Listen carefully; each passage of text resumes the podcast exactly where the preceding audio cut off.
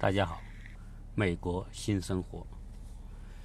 从我们的听友在群里面的一些沟通里面，我能看到，呃，我们很多的这些听友作为家长，对于孩子的教育都是无比的关切，因此讨论了很多关于教育方面的话题。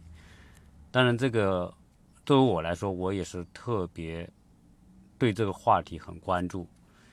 那大家当然不约而同的会做一些比较，就是说国内的教育和美国教育，而且我们很多的纠结，就是到底我孩子要不要来美国啊、以及什么时候来美国，这些大家已经讨论很多了。同时，大家也在讨论到一个问题，就是美国的教育思路和国内的差异。当然，在这个方面，呃，确实是一个非常值得探讨的话题。那为什么呃美国的教育让我们很多的中产阶级的家庭啊、作为一个考虑的对象，而且很多的收入条件并不是特别好的，他也会考虑呢？因为小孩子的教育历程是个单行道，他的人生成长就那么一个阶段，过了这个阶段就再也不能重来了。这是我们家长会高度重视孩子教育的选择的一个原因。啊，所以我特别的理解，我自身也是一样，我也是一个矛盾体，我也纠结，我也不停的思考这些问题。在美国，呃，任何一个环境呢，我们说国内的教育啊，有国内教育的一些优势，也有我我们国内教育的短板。美国教育有美国的优势，也有其短板，对吧？那如果讲到说，既然都有优势，都有短板，那为什么还纠结呢？就是因为我们纠结的是，我们要选择的是美国的长板，还是我们要获得中国的长板？我们是在长板和短板之间的纠结，是选择的纠结。我是到底是选择美国式的教育的带来的长处和好处，还是选择中国教育的长处和好处？实际上，你只能选其一。从某个角度来说，它就是一个机会成本横在我们面前。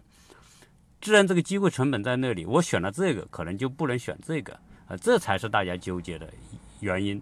如果说不存在这个机会成本的概念，我同时两个都能选择，可能大家都会选择选两个东西，啊，当然，坦率讲，这里面一个很重要的原因是环境的差异。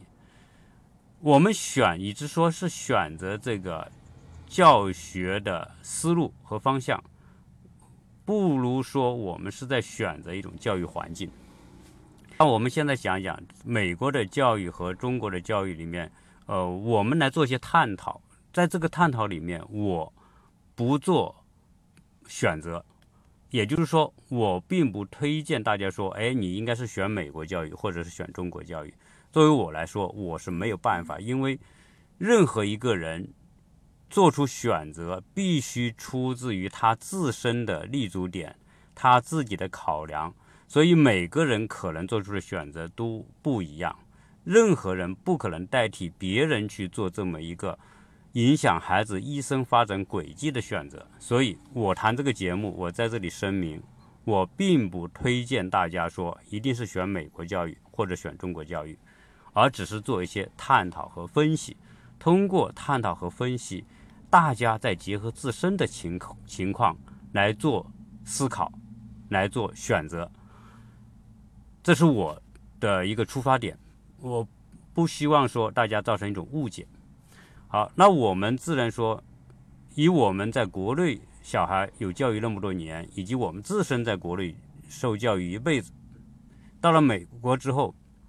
我们也看到美国的教育，很多时候可能我们未必看得懂，就是我们可能看不懂国内的教育，同时我们也可能看不懂美国的教育，啊，为什么呢？大家会说，我怎么看不懂？我在国内受那么多年，我觉得中国教育不好，所以我就觉得小孩要出国，而美国的都好，美国出了那么多的世界改变世界的人，所以美国教育好。我觉得这些东西都是表面。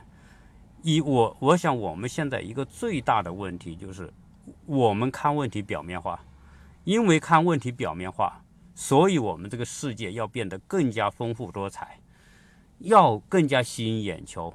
所有这些吸引眼球的这种趋势和举动，都是越来越趋向表面化。就像说，哎，为什么去看公园？你看一个孔雀，为什么那个雄孔雀要把羽毛张得这么大，要要进化的这么漂亮？因为它只有这样，它才能够达到它要的那些目的。而我们今天所呈现在我们面前的。这种国内的教育和美国的教育，实际上它都有一些表面化的东西在吸引我们。但是我要讲的，我们要思考的不是表面的东西，是要思考深层的东西。而思考深层的东西的着眼点在哪里呢？我们国内的教育，应该我原来也谈过相关的一些话题。国内的教育体系并不是某一个人造成的。并不是谁想要成这样他就成这样。国内的教育它是一个生态环境教造成的，这个生态环境是指我们从改革开放之后，我们打开了一个边界，原来是牢牢的被控制和束缚的。改革开放之后，这个原来被束缚的边界打开了，这个边界就是我们的商业化进程。随着人人都可以做生意，市场开放，那实际上自由竞争就开始形成。在这种竞争环境当中，由于我们那个时候啊很穷啊，人穷志短，穷怎么办呢？我就要变得富裕。这是一个你压得多狠，它反弹就有多强烈。我们那时候实在太穷了，相比于西方国家，我们真的就是属于原始社会那种状态。因为我们太穷，好，现在机会来了，我们可以改，我们开放了，改革了，我们发展市场经济了，好，那个时候大家就一下就冲另外一个方向，就是我穷嘛，我现在要富，因为我想变得富，所以大家都从一个方向。现在全民当时考虑的问题是说，我如何脱贫，我如何致富，全社会的主旋律就是致富。那致富的前提就是干什么？就是要获得利益，获得好处，所以要获得某一种目标和功利，啊，这是成为一个社会的主旋律。所以改革开放之后，我们整个的社会发展都围绕着这个方向，那才会出现说学好数理化，走遍天下都不怕。干什么？我学到这个东西之后，我我能找到好的工作，啊，对吧？那我就不用担心了，我就不穷了。那那个时候说，为什么我们中国的教育科学的设置，就是课程的设置？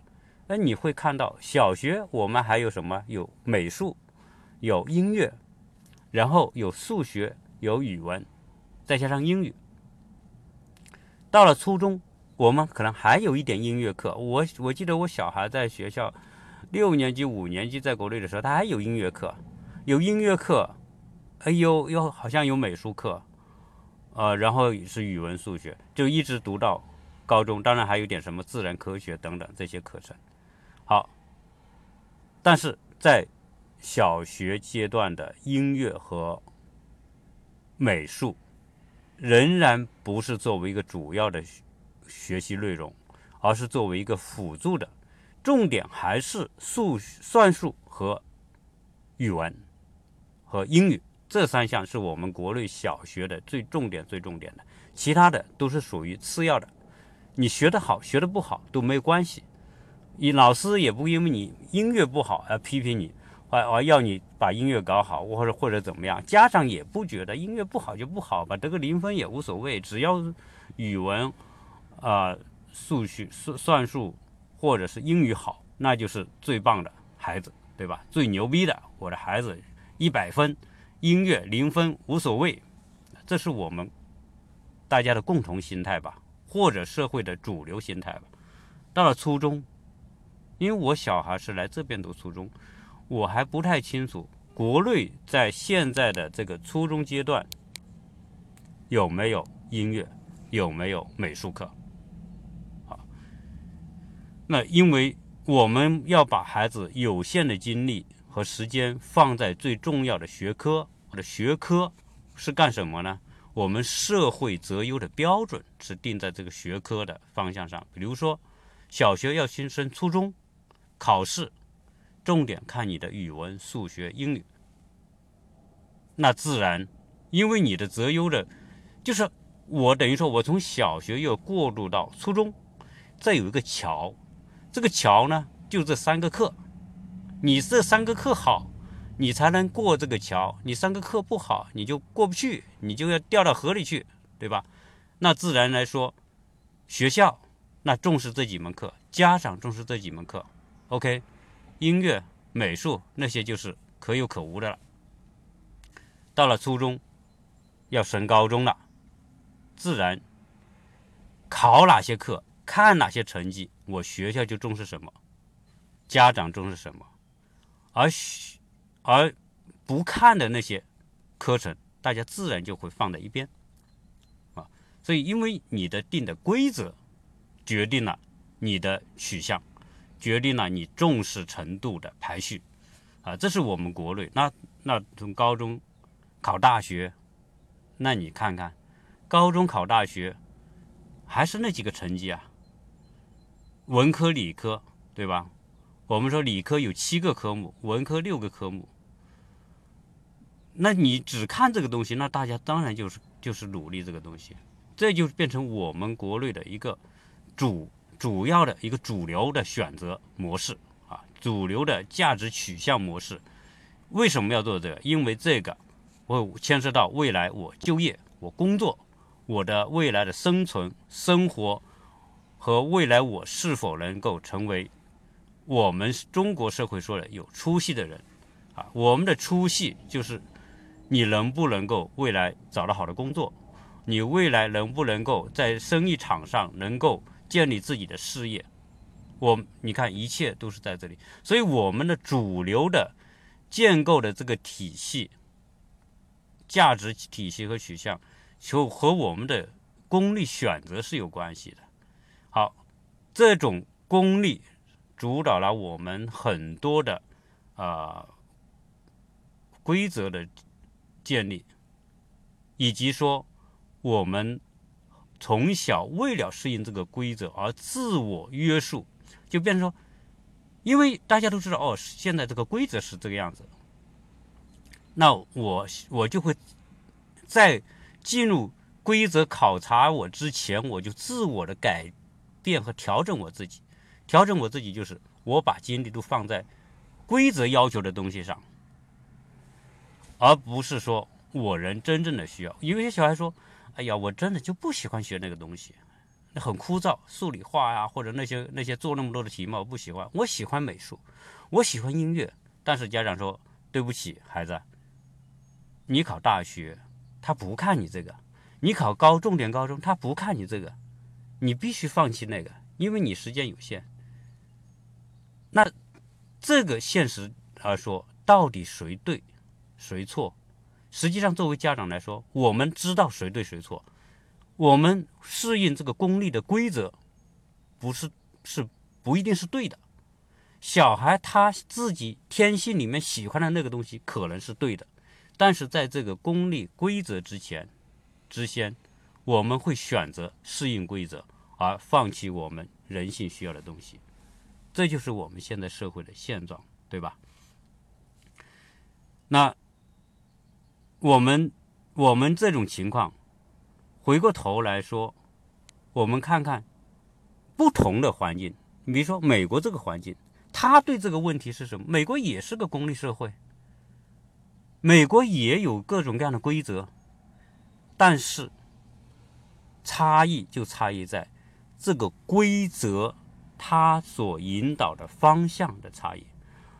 我们的规则引导到是某一个方向，是一个非常聚焦在功利的那个方向上。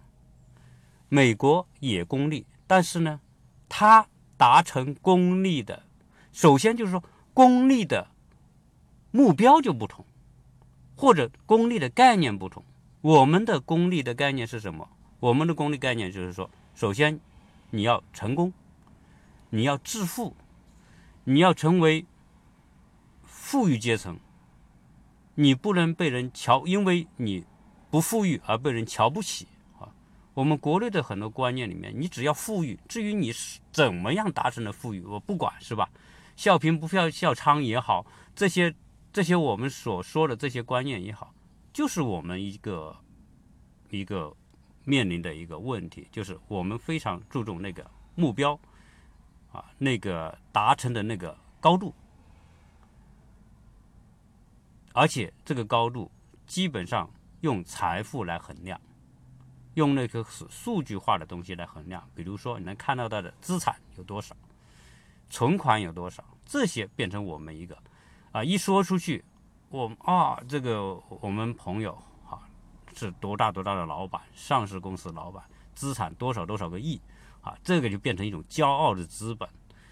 我们某某朋友有多大多大的产业哈，那个是我们某某朋友有建立了什么什么样的这个这个啊商业模式等等，这些都成为我们引以为傲的东西啊。这是很重，我们国内的所谓这个，实际上我们是一个超级重商的社会啊。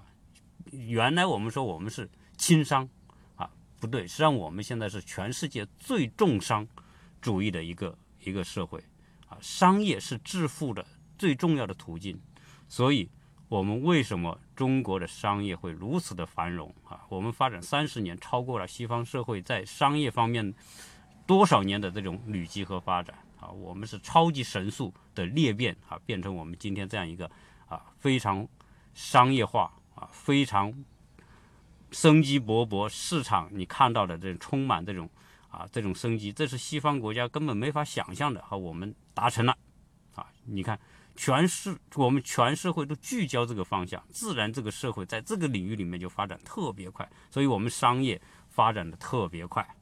好，那回过头来讲，美国。它也功利，但是美国的功利的概念就不一样。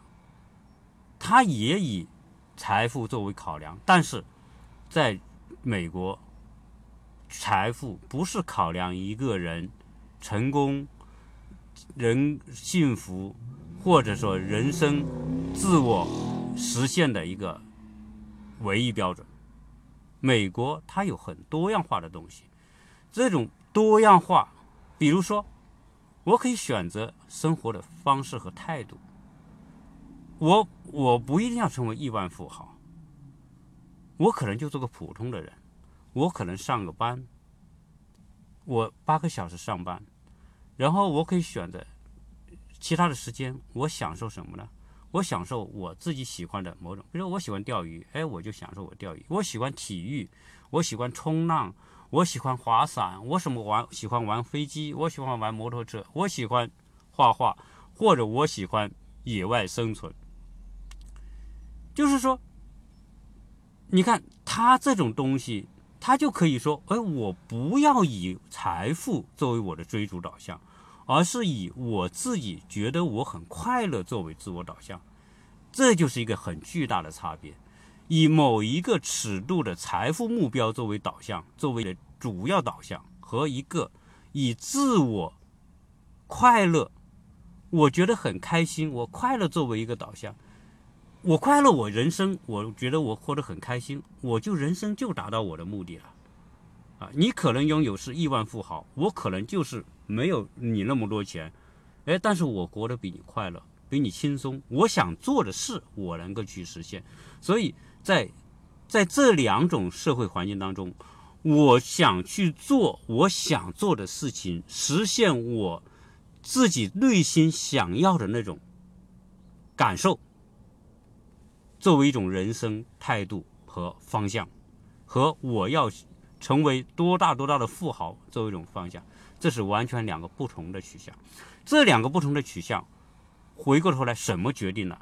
当然，社会环境，社会。价值的考量尺度，或者说价值标准，人生价值标准。我们首先一个孩子的形成，首先是他会要在一个社会的价格体系当中形成一个他的自我价值体系。我们这么多年，小孩子反抗反抗，但是你发现反抗来反抗去，到他真的长大、毕业、从事事业之后，你看他最终我们还是会导向到那个极端功利的一个目标。当初他的反抗，最后发现说：“哎，不知不觉，当你工作之后，当你进入社会之后，当你看到别人以富财富作为一个看待世界的标准的时候，大家不约而同的都被那个标准同化了，对吧？这是这个环境决定的，它是一个体系决定的。你只要在这个体系当中，你就很难脱离。”这个体系对你的约束，你不知不觉的你会被它并入到那个，你会自己滑向到那个轨道上去，啊，这个你可能怪这个社会，但是有可能你也可能是自己的，呃，没有办法，你你觉得那个财富目标比个人快乐更重要，所以我们现在社会上如果都认为财富目标比个人快乐更重要。那自然我们就会变成我们那个环境的这种幸福概念、成功概念的模式，对吧？好，美国人，我们说美国这种环境，它就是一个比较宽泛、比较松散的，在价值取向上面比较多元化的，它不是一个方向的，它没有形成那么多的独木桥。它是形成的是很多通道，比如说我要过这个，我要达到一个彼岸，我从此地到那个彼岸，它这个社会有很多桥，不是只有一座桥，它有无数座的桥。这个时候你的选择就可以选择无数多的选择，非常多的选择方向去达到那个快乐的彼岸。我们是独木桥，不管是小学生、初中、初中升高中、高中升大学。哎，就是你前面就是你都挤到这个桥上去啊，你挤不上的就掉到水里去，你就过不去了，对吧？那就大家就练就的功夫都是过那个桥的功夫。但是，当你过完那个桥之后，你发现你的人生价值观、你的人最重要的某种东西已经被这个模具化的东西给固化了。当你读完高中，进入大学之后。你想重新来塑造自己，已经不太可能了。为什么？因为你过了那个塑造的阶段和那种可塑性没有了，你已经固化了。到了十八岁之后，成年之后，很多观念、意识，你小时候的某种爱好等等，这一切经过一座一座的独木桥给你的塑造，最后你就固化掉了。而美国呢，回过头来讲，它就是。那我我来说说美国的这个课程设置里面，他从小学到大学，他的课程设置跟国内有什么不一样？从这个角度，我们是不是可以粗略的看得到，美国他过到那个彼岸不是一座桥？首先，小孩子这边幼儿园学什么？什么都不学，就是学快乐，学玩这个。很多人是提出批评的啊，就说美国就快乐教育，小学、幼儿园全是快乐，小孩子怎么快乐怎么来，啊，没有那么多的条条框框，没有那么多唐诗宋词，没有那么多的那个那个数学题要去做啊，所以，那所以我们的小孩子体现的在做这些东西上面比西方的孩子要强，不是因为我们聪明，而是因为我们从小就用那样一个。环境去训练他，所以我们做题的能力强。好，小孩在小学，我看他们学的这些课程，什么一个算术是有的，一个 language art 就是语言艺术是有的，然后他也他也有，呃，social 有社会学，还有科学。实际上他从小学开始他就有这个概念，就是社会学。是学什么呢？学人文、地理、历史，都放在社会学里面。Science 就是科学，那就是自然一些玩的一些东西啊，科目。可能一些跟自自然科学相关的，还放在 science 里面去学一下，啊，当然都是很粗浅的，啊，但是对于我们国内来的孩子来说也很难，为什么？因为语言程度不同，他很粗浅，但是你看不懂那个书，你要你要，所以刚来的孩子他最大的一个关不是别的，是语言能力。这里还有什么呢？当然还有音乐啦、美术啊，这些都有。然后无数的动手的能力。你比如说前两天他们搞一个展示，哎，三个人一个小组做一个什么呢？做一个动物园。大家平时自然科学里面就是讲动物怎么生活，我看他们就会说，哎，老虎是怎么生活的？它的什么环境需要什么样的条件的生存啊？他们就老师讲，讲完之后呢？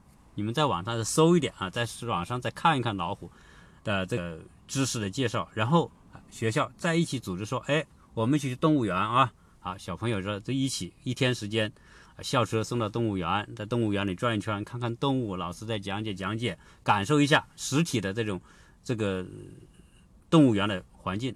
好，回过头来说，哎，那回去我们就要做一个动物园，那三个人一组。然后呢，找点材料。我看我们家那个 Sophie 呢，他就做了一个什么，跟其他的三个小朋友一起，啊，就做了一个高高的围墙哦。然后里面他捡了些小老虎贴在里面，然后再割分割了一下啊，这个区域是干嘛的，那个区是干嘛的。反正小孩子嘛，就是看起来东西很天真、很幼稚，但是这个过程体验了一种教育的不同，就是。小孩子理解力有限，他用感性的方式来教育小孩，在感性当中去吸收、了解，或者是掌握一些东西。那那他们，呃，小学就是这么课程，基本上在网上做一做，做做数学，做做 language art，然后他有些什么测试考试，呃，基本上是这样。嗯，确实没有什么太大的这种压力。在这里，初中呢，我我的老大他读初中，初中他就有要，呃，这里据说六年级就开始要学乐器啊，因为学校就有一个什么呢？他有一个叫乐团，叫 band，band 就是乐团的意思嘛。那那小孩从六年级开始要进这个乐团，你就要选择一种乐器，然后呢会有老师在在美国的教育里面音乐。是一个持续教育，从小学到初中到高中都有。美术也是从小学到初中到高中，当然他到初中呢，啊，就是一些课程你可以选，高中你也可以选。所以美国的学校里面有必修课，有选修课。呃，这个必修课和选修课它都是算成绩的。它它是学分，都是算学分的。这个呢，就是变成说，呃，我有一些基础的东西，你是每个人都必须学的。但是到了有一些空间是让你选择的，你可能选择我的小孩说，哎，你可以选择做烹饪课程，你可能选择说其他的一些，呃，除了我们说美术啊，还有什么，呃，好多很多的这种，我还是搞不太清楚。反正他们知道，他有很多的选择。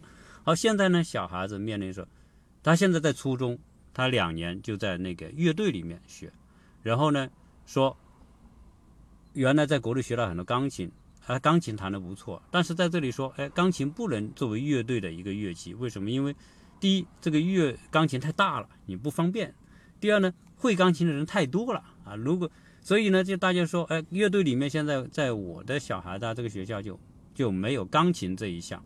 但是有其他的乐器，你都可以选，所以他又不选一个，选一个长笛。好，他的长笛这些是一个课程的，他这个办是一个音乐课，是有要考试要得分的，所以他们会正式正规的学音乐，从小学六年级到初中学音乐。好，初中音乐学完之后呢，他现在升升高中，哎，老师就跟我们讲了。高中你还要参选修一个艺术课，你可以选修音乐课，你也可以再进高中的乐队。那这个时候呢，你最好就是从初中你学长笛到高中你也继续学学长笛啊。这变成什么？音乐教育是一个持续的过程，而不是选一下扔一下，选一下扔。你持续坚持学这个东西。那音乐在这个小孩子的过程当中，它会带来很多东西啊。音乐这门学科，我们国内之所以不是那么重视它，是因为它不太容易变现。就所谓变现，就是说如何变成一个现实的竞争能力，变成一个就业能力，变成一个可以换来。收益的能力，因为那个东西才是我们考虑的关键。但是在美国，哎，他这个课你必须持续上，从小学六年级一直上到高中，那就很多年。如果你持续很多年，第一，首先你要有这个坚持和毅力来学这个东西。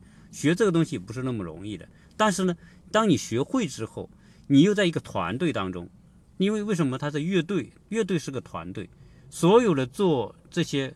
呃，乐队的学习、演奏和表演都是团队的协作，所以变成什么呢？变成说，让一个人懂得如何跟别人协作。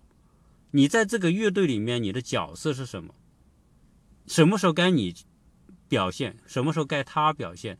所以他，你看他一个乐队演奏一个曲子，他有小提琴，有什么中提琴，有长笛，有有弗鲁斯，有这个有那个。哎，每个人在整个乐曲里面只是发挥其中一部分作用，最后凑在一起才是一支完完美的曲子。就变成说，你不能说唱独角戏，你应该懂得什么是该什么时候该你来表现，什么时候是给别人表现，啊，变成一个有一种观念，这种观念里面就是说跟别人协同，跟别人合作，啊，给别人空间。互相去配合啊，这是一种观念。这种观念可能他不是用一种道理来讲啊，就是说跟你孩子讲道理，而是说用一种现实的一个课程的组合方式，来让你最后不知不觉你就变成说，哎，你懂得在一个集体当中如何去发挥你自己的作用，而大家给彼此的一种空间，相互彼此的容纳、接纳，最后变成一个。完整的乐队，这是一种集体主义的一种一种模式。因为实际上这种社会性的一种一种教育方式啊，我觉得它还是很有价值吧。啊，虽然它不能带来功利，但是不能带来功利，并不能它没有意义。一个小孩如果懂得音乐，对小孩的人生有什么好处？为什么美国的音乐那么发达？美国。那么多的年轻人投身音乐，音乐产业在美国是一个非常巨大的产业。音乐对于一个人来说，它对人内在的、内心世界的丰富，对人情感、对人情商、对人很多方面，它会起着一个非我们说的不是货币的衡量的东西，它就是一个自我感受的东西。那你比如说，你有欣赏音乐的能力，你有演奏音乐的能力。你演奏音乐，愉悦自己也愉悦别人，对吧？你懂得欣赏音乐，欣赏的过程当中就这种感受。有些时候说，人生到底是什么？是吃了吃够多的东西，还是说用够够多的东西，买了多少多少豪华的奢侈品才叫人生呢？还是说我在某一个时刻，我在一个自己的环境当中，我让我的自己的内心世界感觉到非常的舒适？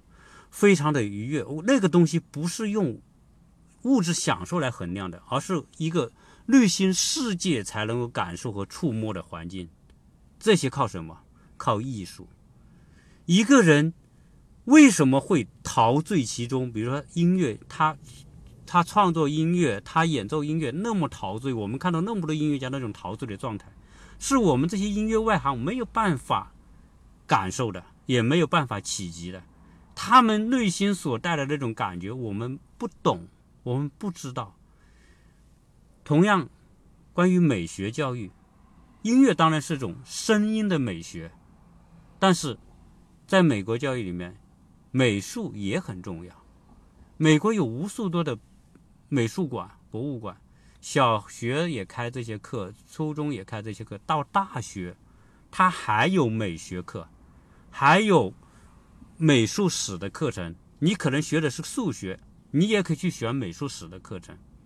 你可以学其他的什么音乐史，这些跟自己可能没有直接关联的这些科目都可以选。这学校它就会开放这些课程，让这些小孩子说：“我虽然学物理的，哎，我还是喜欢音乐。”那你可以去选这个课，你也可以选美术、美学课、美学欣赏、美学基础、美术史这些，在美国他会给空间给你。所以为什么我说？我们也的孩子他在学美术，我们国内我也看到很多的美术、美术教学，小孩子的美术教学。当然，这个实际上就谈美术，完全可以专门来谈一下。国内的美学教、美术教育，从小就开始练素描、练油画、练那色彩是不对的。几岁的小孩子，在十二岁之前的小孩，尽量都不要去学这些。固化孩子想象力的东西，所以你看，我美国的小孩在如果说美术这画画，美国小孩的这个技巧功底就不如中国小孩。中国小孩可以画一个素描画的很像，画一个色彩画的像不像？那美国小孩就画的没那么好。但是美国小孩的想象力比中国小孩要丰富。音乐和美术的教育里面，一个很重要的功能就是如何激发孩子们想象力。